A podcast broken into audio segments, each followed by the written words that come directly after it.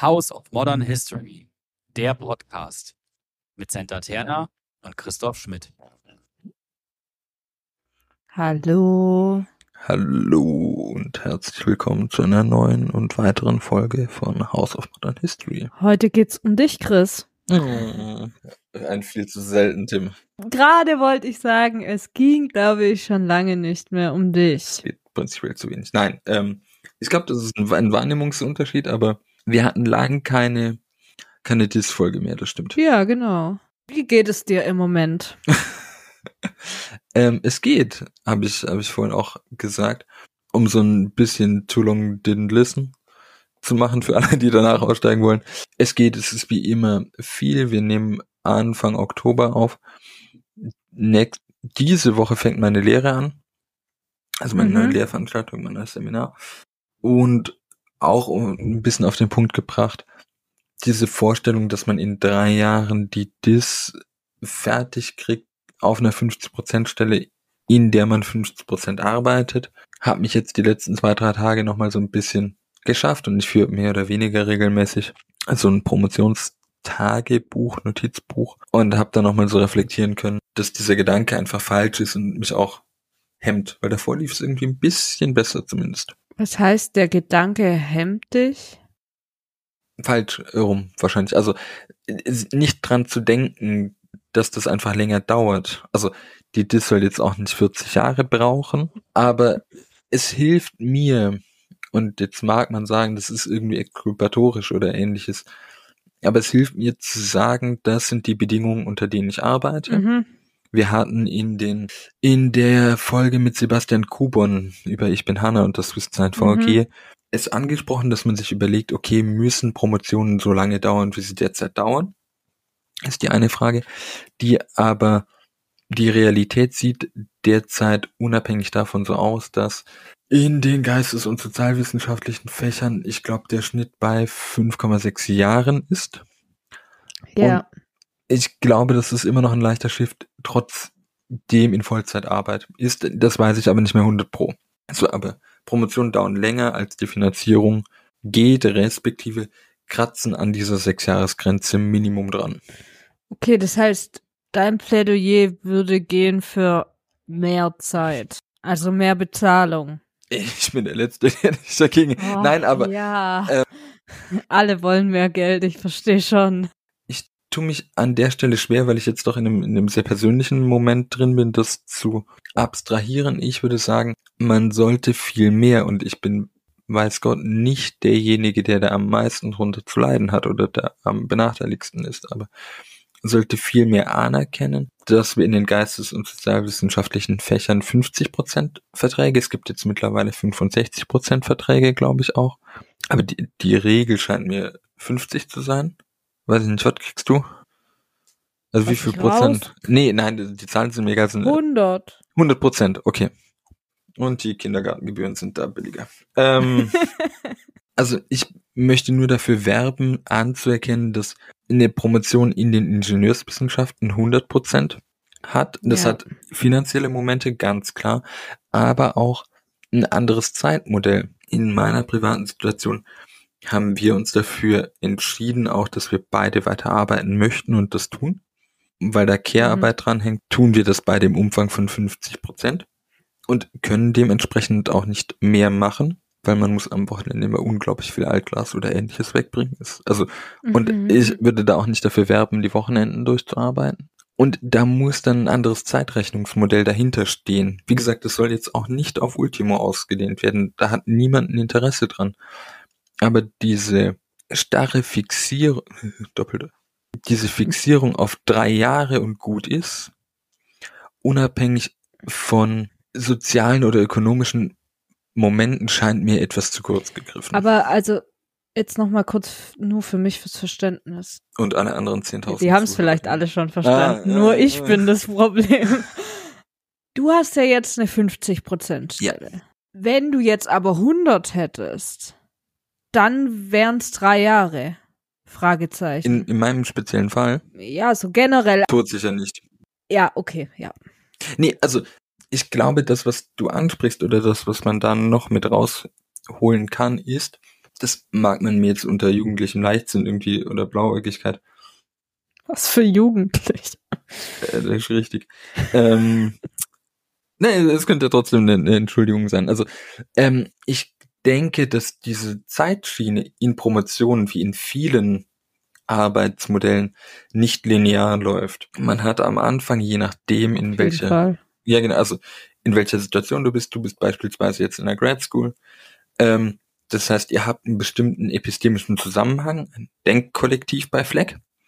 Mhm. Äh, Das ist auf More jeden Fall or so, less, aber ja, ja. genau, das ist so ein bisschen die Idee. Ich sage nicht, dass es grundsätzlich funktioniert oder grundsätzlich gut ist und habt da bestimmte Denkzusammenhänge, die vielleicht manches beschleunigen können, manches dafür verfahrener machen, weil es homogenisierter wirkt. Äh, man hat Promotionen wie meine, die recht alleine stehen an, an der Institution, wo sie sind.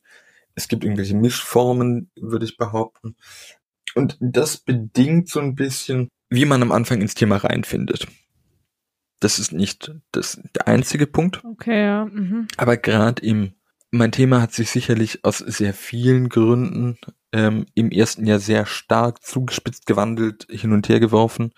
Ähm, ich glaube, A ist es normal und B Mhm. will ich genau, trotz, das wollte ich gerade sagen. Ja. Genau, also es gibt, das passiert immer und wenn man das jetzt auf mich runterbricht, würde ich da nochmal individuelle Gründe anführen, ohne sie jetzt ausführen zu müssen. Und dann ist das erste Jahr schon rum. So, von den drei Jahren, die ein Arbeitsvertrag in der Regel hier läuft.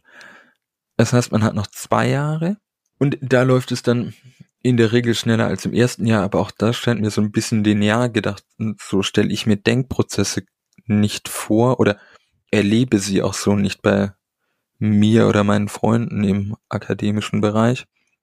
Also dass diese Rechnung, naja, 100% dann drei Jahre, dem Ganzen näher kommt, aber sicherlich nicht so gelöst wird, lösbar ist, wie auch immer. Ja, okay. Genau.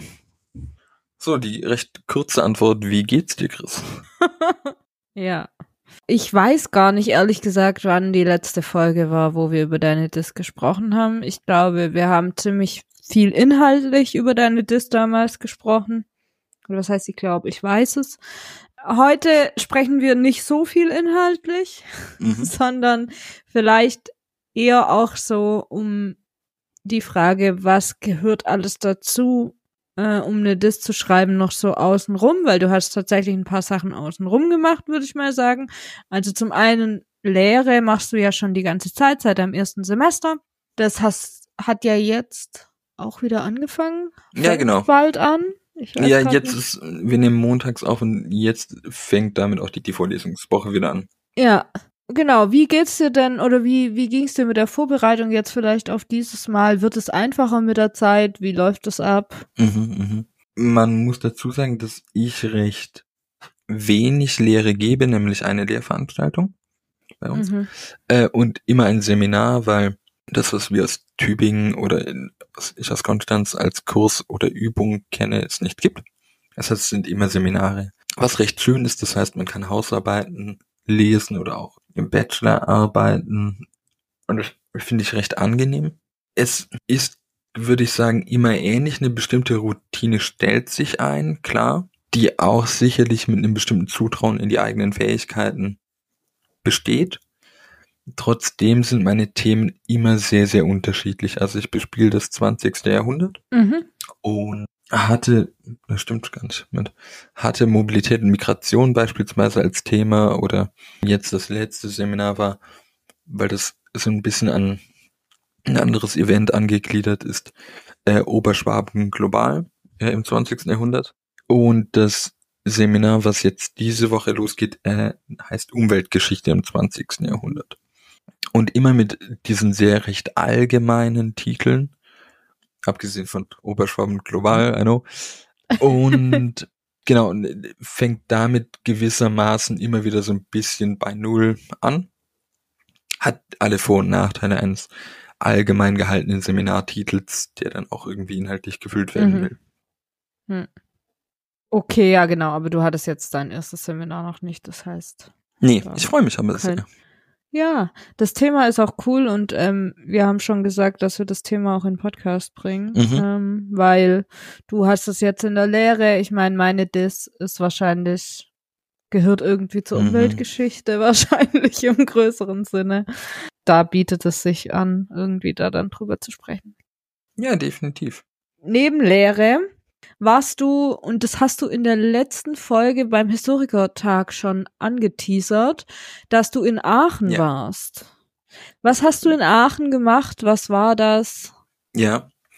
Ähm, Aachen hatte jetzt zum zweiten Mal das, einen sogenannten Nachwuchsworkshop zur Wissensgeschichte. Mhm. Und da ich mich stark als Wissenshistoriker begreifen möchte oder auch versuche, dem irgendwie gerecht zu werden, war das sehr attraktiv und habe mich da beworben, habe dann äh, Abstract hingeschickt, ähm, wurde genommen. Das ganze Event es ging zwei Tage. Ich war nur einen Tag dort, was Care-Arbeit einfach zu, als Grund hat. Äh, das kann man nicht immer schieben. Ziemlich bedauere, aber das, so ist eben das Leben und so ist es auch okay. Und das war sehr, sehr spannend. Wir hatten immer zwei Projekte, die direkt hintereinander vortrugen Mhm. und dann zwei verschiedene Gruppen, die den Vortrag jeweils besprochen hatten oder in, in einem bestimmten Gespräch da waren. Die eine bezog sich sehr auf das Inhaltliche des Vortrags und um den Vortrag selbst und die andere Gruppe, dann wechselte man eben das jetzt als Grundfragen der Wissensgeschichte zu nennen, wäre ein bisschen zu hoch. Aber ging eher um, um die Wissensgeschichte und ich fand diese Anlage sehr, sehr angenehm. Mhm. Ich habe leider sehr wenig mitbekommen, aber das hat sehr, sehr viel gebracht und ich habe wirklich Lust, wenn ich nochmal darf und sie es nochmal machen, da nochmal hinzugehen, wie so jemand, der halt mit dem One-Hit-Wonder da nochmal hin, hingeht, aber hoffentlich hat sich da ja auch mehr getan dann bei mir.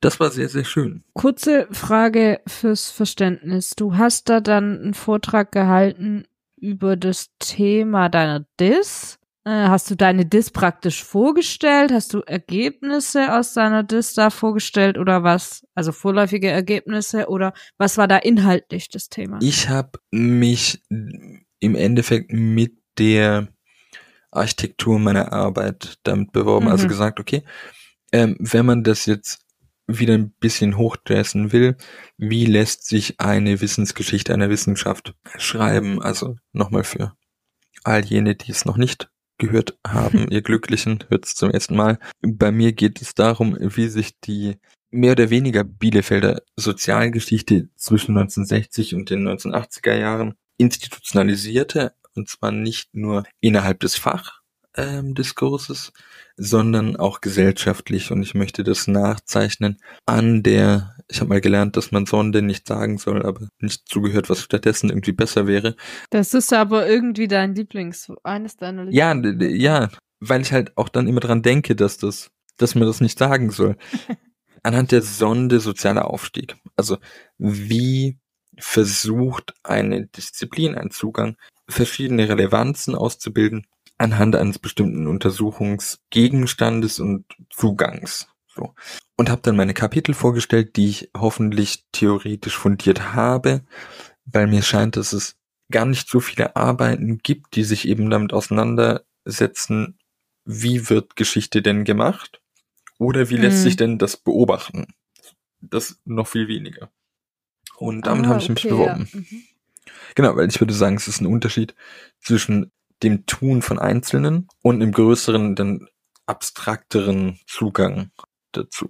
Tun von Einzelnen im Sinn von den WissenschaftlerInnen, die Geschichte gemacht haben, also als Wissenschaft betrieben haben. Mehr oder weniger, Ja, genau. Also so okay. als kurzer Vorgriff, wir sprechen nachher noch über eine Rezension. Wenn man überlegt, wie Dreusen seine Quellen sammelt, sichtet, schreibt, ist Mhm. es ja sehr stark auf einer Mikroebene, die Mhm. sehr stark am Empirischen hängt oder hängen kann. Mhm. Und man kann sich das anders und einfach nur anders vorstellen, wenn man nicht nur auf Dreusen schaut, sondern auf eine bestimmte Gruppe, die mehr oder Mhm. weniger homogen bis heterogen dann eben ist, ähm, mit sehr verschiedenen Arbeiten da sagen, okay, was tut ein bestimmtes Feld, eine bestimmte Gruppe, Okay, ja. Mhm. weil dann ist es gar nicht mehr die Frage, was passiert an dieser Stelle für diesen speziellen Text, jedenfalls für mich nicht, sondern vielmehr, was ist so ein eben ein Denkkollektiv oder so ein epistemischer Stil, der sich vielleicht mal mehr, mal weniger zeigt. Was sind Zusammenhänge, was sind Akzente, die gemeinsam beobachtbar sind, Mhm. weg von einem, mehr oder weniger weg von einzelnen. Genau. Und das war, fand ich sehr schön. Also das war alles sehr wertschätzend, sehr produktiv und das, was man ja nicht nur Mann, sondern auch ich mit dem Wort Nachwuchs verbindet, vor allem in der Ich bin Hanna Bewegung, die dann trotzdem ja vor allem Postdocs betrifft, das ist mir schon bewusst, hm, war hier gar nicht, sondern das war ein sehr, sehr wertschätzendes, sehr angenehmes Gespräch. Mhm. Ja, also mir hat das sehr gefallen. Ich, also all jene, die sich für Wissensgeschichte interessieren, kann ich das sehr empfehlen. Alle, die einfach Mhm. nach Aachen fahren möchten, weiß ich nicht. Aus mehreren Gründen, weil auch die Verbindung sehr, sehr anstrengend ist. Und es soll ja auch um Wissensgeschichte gehen. Hast du dort dann Leute kennengelernt, mit denen du jetzt weiterhin im Kontakt bist, oder? Ja, lose, würde ich sagen, Okay. schon. Ähm, Okay. hätte mich gefreut, auf dem Historikertag mehr mitzunehmen. Mhm. Aber ja, ich hoffe, dass da irgendwie ein, ich meine, das ist ja immer so ein Ding im Akademischen, was Kontakte und ständige Verbindungen betrifft. Aber ich würde mir das schon wünschen, da Mhm. nochmal irgendwie anknüpfen zu können. Mhm. Du hast jetzt schon die Rezension angesprochen. Ja. Du hast eine geschrieben. Die Exakt. ist durch, ne? Die ist durch, die ist durch, ich bin durch, Journal genau, ist durch. alle sind durch. Genau, was war das für eine Rezension? Wieso hast du die geschrieben? Wie lief der Prozess ab, Mhm. ähm, dass du das überhaupt gemacht hast? Ähm, das Buch ist ein, ein schmaler Band von Philipp Müller, Kopf und Herz, die Forschungspraxis von Johann Gustav Dreusen. Deshalb vorhin das sehr zufällig Mhm. ausgewählte Beispiel. Ganz zufällig. Ganz zufällig. 2023 erschienen im Waldstein Verlag. Mhm. Und ein Nebenprojekt der Habil von Müller, die Mhm. ebenfalls sehr, sehr spannend ist und auf die ich hoffentlich noch mal Gelegenheit habe, zurückzukommen. Die nämlich heißt Geschichte machen, historisches Forschen und die Politik der Archive 2019. Ich hoffe, ich sage jetzt nichts Falsches, aber das scheint mir die, die Habil zu sein. Und das hier ist so ein mit allem 167 Seiten Okay. Buch Ja. sehr, sehr nett. Und ich habe das im Urlaub gelesen, habe mich unglaublich gefreut. Ich glaube, das Buch, was mich bislang, das nächste, was, was es wahrscheinlich noch besser in den Schatten stellen wird, aber das, was mich wirklich sehr gefreut hat, war dieses Buch, weil Müller eben, ne, das nur ganz kurz, das kann man nämlich am Inhaltsverzeichnis machen. Das heißt, Voraussetzungen, historiografisches Design, Quellen sammeln, Geschichte schreiben, Resümee. Und geht so ein bisschen drum, dass Dreußen, der eher für die Antike bis zu dem Zeitpunkt äh, bekannt ist, dann auf einmal sich in der Neuzeit etablieren will. Frag jetzt nicht nach einer Jahreszahl. Nein, ja, eben, das sind- Jahreszahlen interessieren keine Sau. Okay, ja, gut. 1847. So, ähm, also wir befinden uns da auch an einer spannenden Stelle preußischer Geschichte, die so ein bisschen selber nochmal sucht, welche Traditionen sie jetzt neu entdecken können, wie Mhm. man so den Staat historisch unterfüttern kann. Und Dreußen will sich dann einen Namen als Neuzeithistoriker machen. Und da geht's dann drum, weil er dann die Biografie des äh, Feldmarschalls Grafen Jörg von Wartenburg schreibt. Und Okay. Oh ja, und es ist eine mehr oder weniger spannende Figur, denn er steht verquer zu den preußischen Reformen. Diese Reform äh, Freier vom Stein hatte man vielleicht in der Oberstufe und dann wieder Mhm. vergessen. Der Mhm. eigenständig einen Waffenstillstand mit Russland ähm, ausgehandelt hat, ohne jetzt irgendwie Rücksprache zu halten mit König oder Oberen. Mhm. Und das macht ihn zu so einer spannenden Figur für die Historiografie. Und in dieser Beschäftigung Dreußens erkennt man dann zwei epistemische Leitprinzipien, nämlich Kopf und Herz. Also das Emotionale spielt in der Forschung eine große Rolle, nicht nur bei ihm, sondern generell. Mhm. Und man lernt dann in dem Buch, wie eben so Geschichtsforschung funktioniert, denn Archive sind nicht zugänglich, sondern man braucht Fürsprecher, das ist mit Zensur behaftet.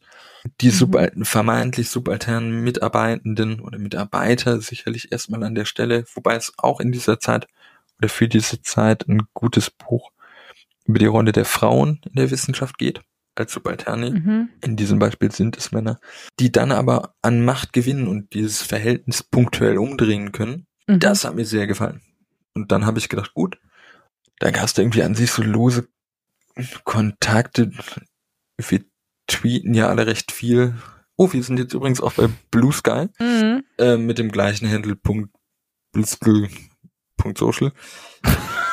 Wir schreiben es in die Show Notes. Äh, ja, ja, man, also ich glaube, die meisten haben das schon schon gefunden. Ähm, Okay, wir schreiben es nicht in die Show Notes. Ihr habt es schon gefunden. Es sind ja eh noch sehr wenig Leute da, weil das mit den Invite-Codes so ein bisschen schwierig ist. Und ich habe heute einen Jürgen Hotz vom Campus Verlag versprochen und habe aber noch keinen. Die werden nach zehn Tagen Mm. freigeschaltet, glaube ich. Ja, und dann dachte ich irgendwie, okay, hm, das Buch jetzt, ich will es selber haben. Ich bin aber zu knickig, um 19 Euro, glaube ich, auszugeben. Und dann gibt es verschiedene Möglichkeiten. Und eine ist eine Rezension. Und Rezension dachte ich, ah, das schadet auch mal nicht, sowas zu machen. Ist ganz spannend, habe ich noch nie getan. Und habe mich dann im Bemühen, eben irgendwas in der Wissensgeschichte zu machen, auch umgeschaut, welche Journal es so gibt. Und es gab, wie gesagt, 20. Das ist alles eine recht virulent, soll man ja nicht sagen, aber eine sehr umtriebige Twitter-Gemeinde, die HistorikerInnen. Und stellte dann zum einen fest, dass einige Journals für Rezensionen Geld wollen. Okay.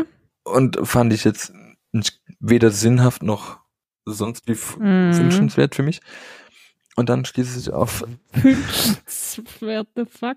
nee, also ich wollte eine Rezension schon schreiben, aber nicht noch dafür Geld zahlen. Also bei aller Liebe. ja, eben. Das scheint aber in größeren Forschungscluster-Anträgen irgendwie eingepriesen zu sein als Publikationsgebühren oder so. Also das ist ein Trend. Wir sollten vielleicht auch mal über so Data Cartels und so Kram sprechen. Nicht heute, nicht jetzt, nicht hier. Aber das ist ein Feld, wo, was wirklich unglaublich ist und auch diese Bedingungen der Wissenschaft nachhaltig verformt hat. Mhm. Das ist Publish or Yes. Perish. Und genau, dann stieß ich auf ISIS oder stießen wir gegenseitig aufeinander. Ah, ja, ja. Und das war recht simpel. Die haben dann mir eine Kopie schicken lassen, gesagt, ich soll mich melden, wenn sie da ist. Und ab dann beginnt der Countdown. Was ich auch wahrheitsgemäß getan habe. Und es nicht noch irgendwie zurückgehalten. Der Countdown war wie lang? 60 Tage bei mir. Und dachte, naja, Oh okay. ja, das geht ja aber. Ja, mit dem Effekt, dass man es halt Okay. erstmal nicht macht. Also, ähm, Ja, Ja. ja, schon. Nee, aber Genau, es gibt längeres, es gibt kürzeres. Das hier ist auf jeden Fall fair, vor allem für den Umfang dieses Buches. Ich habe dann eben erstmal anderes gemacht. Die ersten, ich mache glaube ich immer fünf Versionen mein, meines Seminarplans. Habe ich erstmal die ersten drei gemacht. Also nicht einfach, dass sie gemacht sind, sondern das ist halt so ein Umarbeiten. ja, ja. Und habe dann gedacht, ich exzerpiere das Buch, um dem auch gerecht zu werden. Äh, die Rezension Mhm. sollte 750 Worte äh, umfassen Mhm. im Englischen, was im Deutschen ein bisschen mehr ist. Und Exzerpieren dauert bei mir generell sehr lange, wenn ich da noch in, in so einer Stimmung bin, wo ich denke, oh, das sogenannte Imposter-Syndrom schlägt zu, also man hat das Gefühl, dass man ein Hochstapler sein kann, nichts, äh, ist da auch nicht förderlich. Und dann bei so einem Thema, wo ich mich inhaltlich nicht ganz so gut auskenne, exzerpiere ich gefühlt auch länger, also weniger Mhm, klar, sondern ja. näher an Text gebunden. Und hat dann ewig gedauert und sie sollte zum Historikertag fertig sein. Und habe dann Mhm. geschrieben, es tut mir leid, das wird nichts, ob ich ein, zwei Wochen Verlängerung bekommen könnte. Und dann hieß es ja gar kein Problem. Ich glaube, drei Tage drauf kam dann aber die Mail, wo, wo ist die, die Rezension. Aber ich glaube, da ging einfach was unter. Und dann habe ich gedacht, okay, ich lasse das auch einfach mit dem durchexzerpieren. Ich kenne das Buch, die These ist klar. Ich schaue mal, wie weit ich mit 750 oder 800 Worten komme. Und habe Mhm. das dann auch Das ist ja auch nicht. das viel. ist nichts. Also, ähm, ich habe, das hätte ich vielleicht viel früher machen sollen, zu schauen, wie viel das ist. Ich finde das für eine Rezension teilweise doch lang. Also, wenn man sich so die HZ anschaut, sind das entweder sehr viel kürzere oder dann halt längere, je nachdem, wenn es dann ein Themenfeld umfasst. Und habe das dann in dem Sinne runtergeschrieben, als das einfach der Inhalt dann mal dort stand Mhm. und dachte, ach ja, in 60 Tagen kriegt man das sehr locker hin und hat dann auch Mhm. gut Zeit zum Umarbeiten und habe das dann auch gemacht ähm, mit den üblichen Hilfen und abgeschickt und jetzt ist es durch und ich warte auf das die Journal-Ausgabe. Ah ja, wann kommt das? Weiß ich nicht. Ähm, deshalb ich warte. Äh, ich denke im Oktober. Das scheint mir. Okay. Ihr werdet ihr werdet's wahrscheinlich auf Twitter erfahren, oder? D dort auf Blue Sky, ich bin da hemmungslos. Nein, also man wird sich schon, glaube ich, kurz irgendwie tweeten, weil es Ja. es ist schon schön. Und zwischenzeitlich habe hab ich es auch verflucht, äh, warum. Und denke mir jetzt, und habe es lustigerweise, ähm, in meinem vorherigen Seminar so quasi Rezensionen als Aufgabe gegeben Ah. für, ich glaube, Ersatzleistung oder irgendwas. Und habe jetzt welche zurückbekommen und habe auch gefragt, na, wie ging's den Leuten damit? Und die Rückmeldungen waren so positiv, dass ich das wieder machen werde, also anbieten werde. Cool. Und es macht auch Spaß. Also es ist wirklich dieses, sich in ein Buch reindenken, nach links und rechts schauen, was gibt's dazu. Es ist Mhm. schon ein sicherlich auch undankbares Genre, aber Naja, aber also ich musste in meinem Master auch eine schreiben. Stimmt. Und ich fand's auch nicht so schlecht. Oder?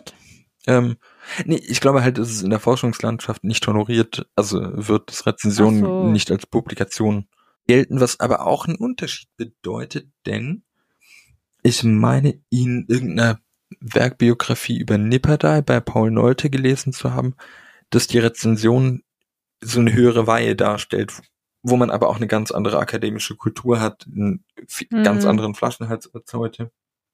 Ähm, aber es war schon schön. Also, ich will das jetzt nicht wöchentlich machen und habe auch behauptet, dass, dass die Dis zurückwirft, würde auch da dahinter stehen. Und gesagt, naja, ob ich jetzt nochmal eine machen würde, weiß ich nicht. Aber mal sehen, was die, die Zukunft noch so bringt. Mhm. Also irgendwie, das Buch, finde ich, klingt an sich spannend. Jetzt Dreußen. Weiß ich jetzt nicht. Ja, aber eben, also tu es dir an, äh, würde ich sagen. Nee. Nein, wirklich nicht. Nein. Nee, das ist ja nicht wegen, also ich habe es nicht wegen Dreußen gelesen. Ja, genau. Ich würde es auch nicht wegen Dreußen lesen, aber da reicht ja dann, wenn ich deine Rezension. Die ist auf jeden Fall, die dampft das ganze Werk ein. Äh, Eben. Wir sollten nur noch Rezension Wozu lesen. das Ganze ja. lesen? ich kann es als Hörbuch einsprechen. Okay, ja. Mhm. Ah ja. Ja. Ich weiß nie, wie ich das mit Fußnoten machen würde, aber ich hatte neulich die obskure, also es war schon im Traum mir bewusst, dass es obskur ist, die Vorstellung, die Dis einzusprechen. Okay, ja. Vielleicht gibt's dann ein Special hier. Oh ja, Die eingesprochene. Dis. Äh, Naja, mal gucken. ja, man muss über andere Formate nachdenken in der Ja. Viscom. Noch ein anderer Punkt. Ich weiß gar nicht, ob wir da das letzte Mal überhaupt drüber gesprochen haben, aber einen Artikel gibt's ja auch. Ja, ja, stimmt. Der Weg zum Artikel. Der war ja interessant. Der war lang, vielen Dank für dieses Salz in, in, in irgendwelche Wunden. Ja, ein ähm, großartiger Artikel, der deshalb großartig ist, weil er mit Weil er von dir geschrieben Nein, weil, weil er mit Bennett Rosberg geschrieben wurde. Ähm, und eine akademische, wie auch persönlich private Verbindung, die, die sehr stimulierend und sehr gewinnbringend ist. Ja, ja, ja, es stimmt. Wir doktern da, glaube ich, seit Ende 2021 in unterschiedlichen Fassungen. Also an diesem Problem rum. Ach so. Hm. Und ich glaube, Sag mal ganz kurz, um was es da geht vielleicht. Nur so zwei, drei Sätze. Mhm. Ähm, das will Ja, sagen. geht, Geht. nicht. Oh ja. Nein, es geht im Endeffekt um eine systemtheoretische Bestimmung, was Wissen ist. Nämlich die Mhm. Objektivierung äh, von ähm, Meaning. Also so heißt der, auch der, der Titel des Aufsatzes, der im HIC erscheinen wird. Jetzt auch, ich glaube, im Oktober. was ist das Heize? History of Intellectual Culture. Ein wiederbelebtes ähm, Journal. Und ich Mhm. setze einfach voraus, dass man das kennt, obwohl es die zweite Ausgabe ist, weil ich einfach ein arroganter Sack bin. Ja, genau. Einfach nur noch in Abkürzungen. Nur noch in sprechen. Abkürzung. GG ist Geschichte und Gesellschaft. Ähm, Genau, damit alle sich dumm vorkommen, falls sie dann mal was fragen. nee, d- d- das ist auch das Ziel, was ich habe in diesem Podcast. Einfach Ja, ja, genau. epistemische Hierarchien ausbilden. Ist okay, ich bin, ich bin die Dumme, die fragt. Und ja, ne, das zog sich als Idee recht lange hin, weil die Wissensgeschichte unserer Meinung nach nicht die qualitative Definition von Wissen hat, die wir gern hätten.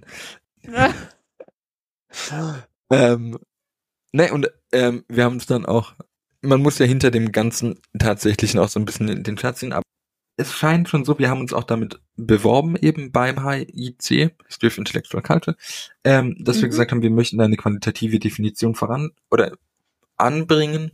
An einem Beispiel, was aus meiner Masterarbeit äh, wuchs, die um die Verwissenschaftlichung im Sinne von Europäisierung des Yoga in der Zwischenkriegszeit ging. Und dort in, in dieser Arbeit geht es unter anderem darum, dass es verschiedene Gruppen gibt oder ich verschiedene Gruppen beobachtet habe, nämlich die Theosophische Gesellschaft, deren erste erste oder jedenfalls die bekannte Präsidentin ist oft noch ein Begriff, Annie Besant, beziehungsweise die, die Vorgängerin ist Madame Blavatsky, die kennt man dann vielleicht noch viel eher. Dann eben eine Gruppe aus hauptsächlich deutschen, sich aber international gerierenden Wissenschaftlern, Indologen, Religionswissenschaftlern oft, und äh, eine Gruppe um Carl Gustav Jung, aus einer bestimmten Form der Psychoanalyse. An diesem Beispiel lässt sich aufzeigen, wo bestimmte Elemente des aushaltbaren Unterschiedes ähm, bestehen können, mhm. die man noch ins eigene System übersetzen kann und was man auf jeden Fall aussondert, weil die Widersprüche so groß und nicht mehr aushaltbar sind. Mhm. Und darüber haben wir den Artikel verfasst, wobei klar ist, wir sind zwei Leute und wenn du jetzt Bennett fragst, wird er vielleicht eher diesen empirischen Teil gut finden, der etwas begründet und ich fand den theoretischen Teil sehr, sehr schön, weil wir da auch einfach voneinander gelernt haben und weil er sich jetzt nicht verteidigen kann, ich da sicherlich auch mehr von ihm. Ähm, aber das war eine super Erfahrung, das zog sich ewig hin. Mhm hat alle in Mitleidenschaft ähm, gerissen, die, die wir irgendwie kennen. Und es war eine super Erfahrung. Ähm, hat sicherlich sehr, sehr viel Kraftzeit gekostet, die man in der Diss hätte eher anbringen können. Mhm. Wobei das auch so nicht stimmt. Denn das soll schon auch Teil meiner Promotion werden, diese Folge. Ja, genau. Ja, das wäre jetzt das, was ich angeführt hätte, ja. Äh, was das für die Diss kann? Nein, das ist ja einfach, also keine Ahnung, wir sprechen auch in der nächsten oder in zwei Wochen über mich und mein Diskram. Und bei mir ist es so, dass ich muss, also ich mache jetzt einen Plan für vier Jahre, da sprechen wir dann drüber, aber da ist Teil davon, ist, sind Publikationen, mhm. Artikel, keine Ahnung.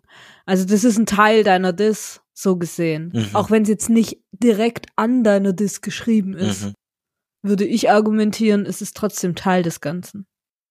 Ja, intellektuell, epistemisch in jedem Fall. Also klar ist, wie gesagt, das kostet unglaublich viel Mühe. Ist wie immer, die Absätze, für die man monatelang braucht, sind halt auch nicht viel größer als andere, die man innerhalb von fünf Minuten hinbringt. Mhm. Ich bin sehr froh, dass wir es gemacht haben, dass wir es gemeinsam gemacht haben, ähm, uns gegenseitig dann irgendwie aufmuntern konnten. ähm, um auch durch diese Korrekturphase zu kommen. Aber eben, es kostet sehr, sehr, es bindet sehr viele Kräfte. Ich bin froh, dass das jetzt geklappt hat und als vorzeigbares Resultat in der Welt dann sein wird. Denn wenn das nicht geklappt hätte, hätte ich immer noch dieses epistemische in mir, diesen, diesen Erkenntnisgewinn einfach, könnte aber schlechter argumentieren, was ich irgendwie ein Jahr lang getan habe. Mhm. Und klar, das war jetzt nicht die einzige Beschäftigung. Ich habe Lehre gegeben und dann doch noch irgendwie versucht, am Promotionsprojekt direkt zu arbeiten. Aber phasenweise ist es sicherlich das dominanteste. Mhm. Kann man das sagen, das Dominante in meinem Leben gewesen. genau. Wir verlinken das auch. Die Rezensionen, den Text. Ähm, auf da bin ich auch gespannt, was da oder ob da was zurückkommt. Vermute eher ob als was. An Kritik. Ja, ein Austausch schon, schon Reaktion. bisschen, ja, genau, ja. Hm, ja. Ja. Ähm, ja. Ob wir vom Hof gejagt werden und uns irgendwie als Ehrennadel anheften können. Nee, aber das, das interessiert mich sehr, weil ich auch an dem Text aus den eben erwähnten sehr vielen Gründen doch hänge. Mhm. Also um jetzt nochmal generell auf deine Dis speziell zu kommen, welcher Stand ist denn gerade so dein Stand? Ein zu geringer. Also, mm, also um das nochmal ganz kurz zu machen, es gibt ein paar inhaltliche Kapitel, die ich jetzt einfach kurz nennen werde. Ob die so heißen werden oder ob da wirklich große mhm. Unterschiede sind, ja. spielt es keine Rolle. Mm, ich möchte die Sozialgeschichte als Feld vorstellen. Das ist jetzt auch nichts Neues, das ist mir bewusst. Wer gehört dazu? Was sind so Idealideen? Was sind ob man das jetzt tun kann oder nicht, können wir uns irgendwann streiten. Gibt es einen Code der Sozialgeschichte, der eben das Ganze auf eine bestimmte Leitunterscheidung hin zwingen kann und ähnliches. Dann ähm, ein bisschen näher in diese Mikroebene vielleicht reingehen und weil ich beide Begriffe einfach schön fand, die Sozialgeschichte als Labor, also dann doch stärker mhm. auf diese Dinge, was sind denn Theorien, Methoden, aber auch, da gab es neulich wieder einen Austausch auf Twitter oder eben Blue Sky, wie verhält es sich dann mit dieser Theorie oder mit diesem Label als sehr theorienahe Geschichtswissenschaft der sogenannten Bielefelder? Das ist mhm. alles, oder nicht alles Bielefelder sind, ist auch ein Punkt. Welche Plattformen werden da entwickelt? Auch das ist eher, was man auch in den klassischen Texten über die Sozialgeschichte findet. Ist auch erstmal nicht schlimm. Teilweise ist es ja die, die Reorganisation oder das neue Zusammenschieben von Dingen. Ja, ja. Aber auch das muss man sicher sagen. Also ähm, es reicht vielleicht nicht einfach nur, oder ich hoffe, das wäre das Ideale, da ähm, ein anderes Buch dazu zu lesen. Und dann das Hauptkapitel, an dem ich auch gerade sitze und sitze heißt an der Stelle parallel exzerpiere und versuche Text zu produzieren. Mm, das finde ich richtig schlimm. Crazy, wenn Leute das können. Nee, eben, nee ich finde das krass. Also ich, ich glaube, oh dumm. Also ich denke, klar, man kriegt irgendwas hin produziert. Aber äh, man schiebt diesen, diesen Knoten, der sich hoffentlich am Ende der Exzerpte löst, nur ein bisschen weiter raus. Man kann den nicht vorzeitig lösen, weil ich, ich bin kein guter Schreiber. Ich bin ein ganz starker Umschreiber. Auch das werden leidgeprüfte Menschen eifrig nickend bestätigen können. Das heißt, Teile, es muss schon in meinem Kopf klar sein, was da steht. Ich verbringe auch sehr, sehr hm, viel ja, Zeit mit, mit so einer Anlage und ich kann nicht, ich tue mich schwer darin, Sachen einzuflechten dieses mhm. und deshalb ist das, was ich gerade tippe, auch eher so neben man soll nicht so militaristisch in der Sprache sein, aber so Nebenkriegsschauplätze. Es ist nichts, was wirklich also, also, also zum einen ist es ein etablierter Begriff, bei dem ich aber weiß, dass er problematisch sein kann. Ich wollte gerade sagen, nur weil was etabliert ist. Hä? Nee, aber, ja, gut, okay. aber es sind so, so Nebenschauspiel Plätze, es funktioniert alles nicht. Und ich hoffe, oder das ist auch die Erfahrung, die ich bislang gemacht habe, wenn eine kritische Masse an Exzerpten da ist, dann funktioniert es viel eher. Dann kann man mit denen spielen, mhm. verweisen. Ähm, ich mache das ja auch händisch, kann die regruppieren. Also das funktioniert dann viel besser. Dieses Parallele, mh, hm, weiß ich nicht. Mhm. Und eben in diesem Kapitel mit dem viel zu langen Arbeitstitel Konstruktion der sozialgeschichtlichen Wissinformation, sozialer Aufstieg befasse ich mich gerade. Also ich lese eben mhm. hauptsächlich aus den 70er Jahren derzeit Texte, in den 60er Jahren gibt's da gar nicht so viel, die sind dann eher spannend, um diese Vorbereitung, mhm. worauf eben verwiesen wird, rauszugehen, die sich mit dem sozialen Aufstieg befassen. Sozialer Aufstieg und Bildung, sozialer Aufstieg und Arbeiterklasse. Das sind oft Texte von Menschen wie Klaus Tenfelde, viel öfter noch von Hartmut Kelble, FU Berlin, glaube ich, ähm, Jürgen Kocker oder auch mhm. in, in dieser deutschen Gesellschaftsgeschichte von Hans-Ulrich Wähler, die dann in den, in den 80er mhm. Jahren kommen, die, die ersten zwei Bände, die dann noch im Untersuchungszeitraum bei mir sind.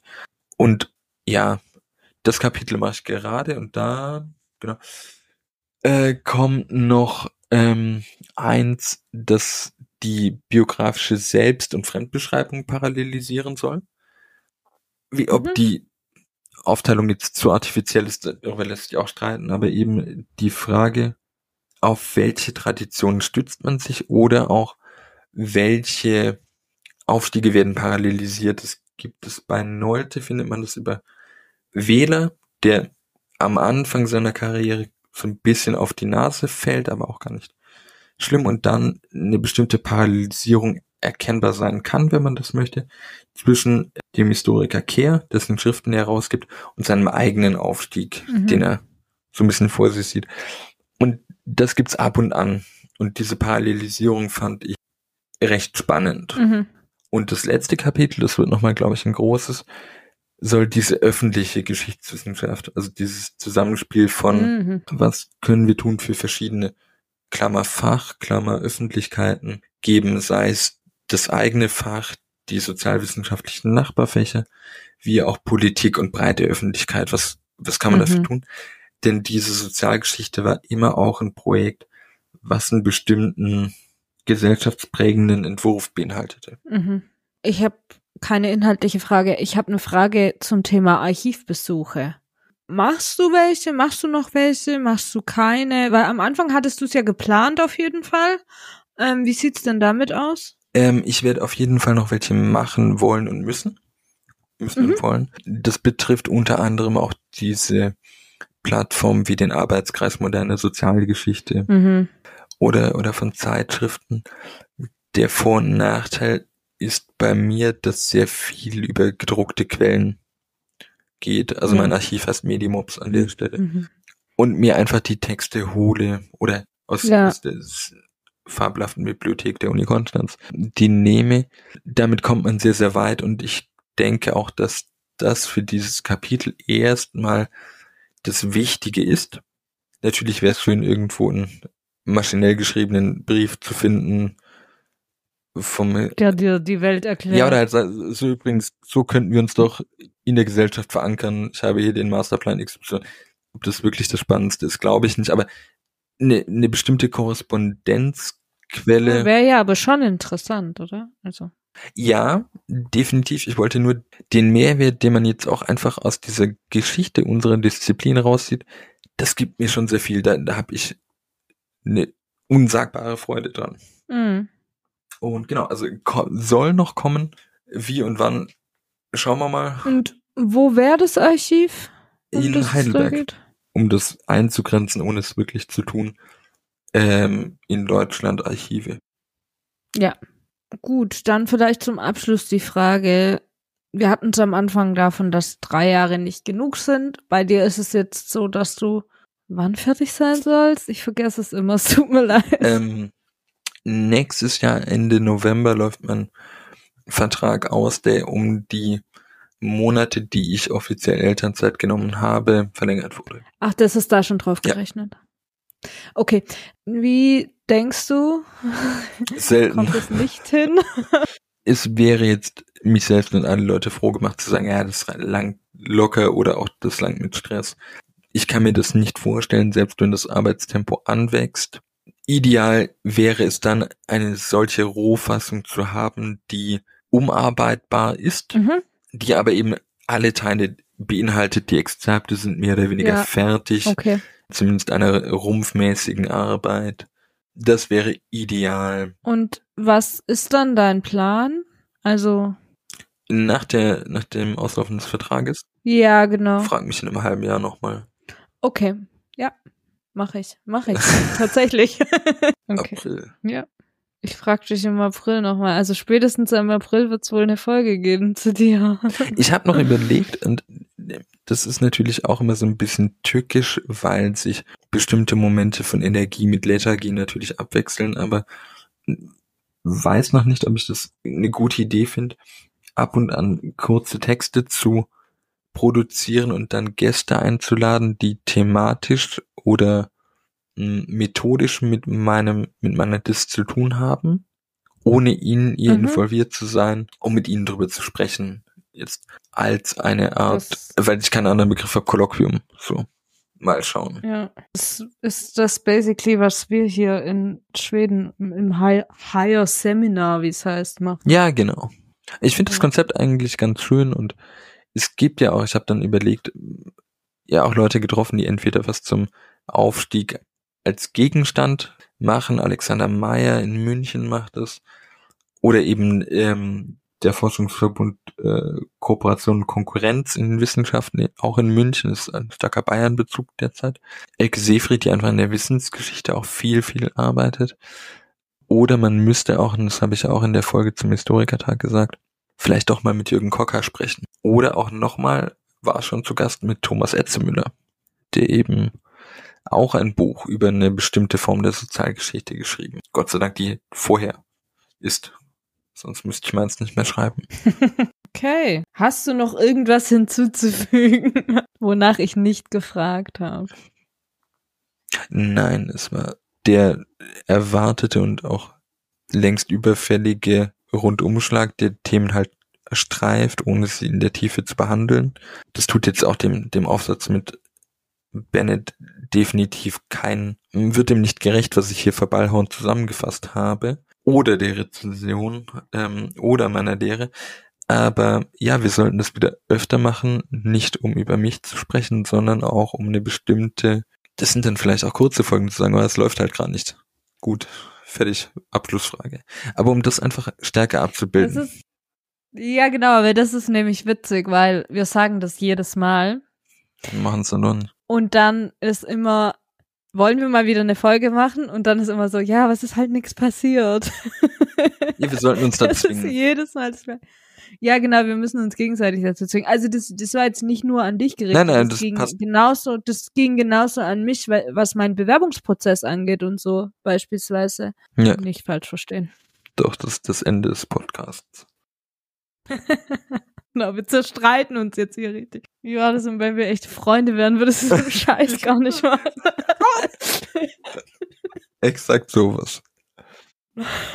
Gut, Sender. mhm. Jetzt natürlich an dich die Frage ganz überraschend. Was war 1912? Bertha von Suttner geht auf ihre zweite Amerikareise und besucht 50 Städte in den USA und hält Vorträge. Falls ihr Kritik an uns oder Fragen habt Oder Lob. Gerne auch Lob. oder Themenwünsche, Gast sein wollt. dann dürft ihr euch gerne bei uns melden, entweder auf Twitter unter @houseofmodhist Oder ihr könnt uns eine E-Mail schreiben. Dort ist unsere E-Mail-Adresse houseofmodernhistory at gmail.com. Genau, steht beides in der Beschreibung unten drin. Wir freuen uns auf Feedback. Bis zum nächsten Mal.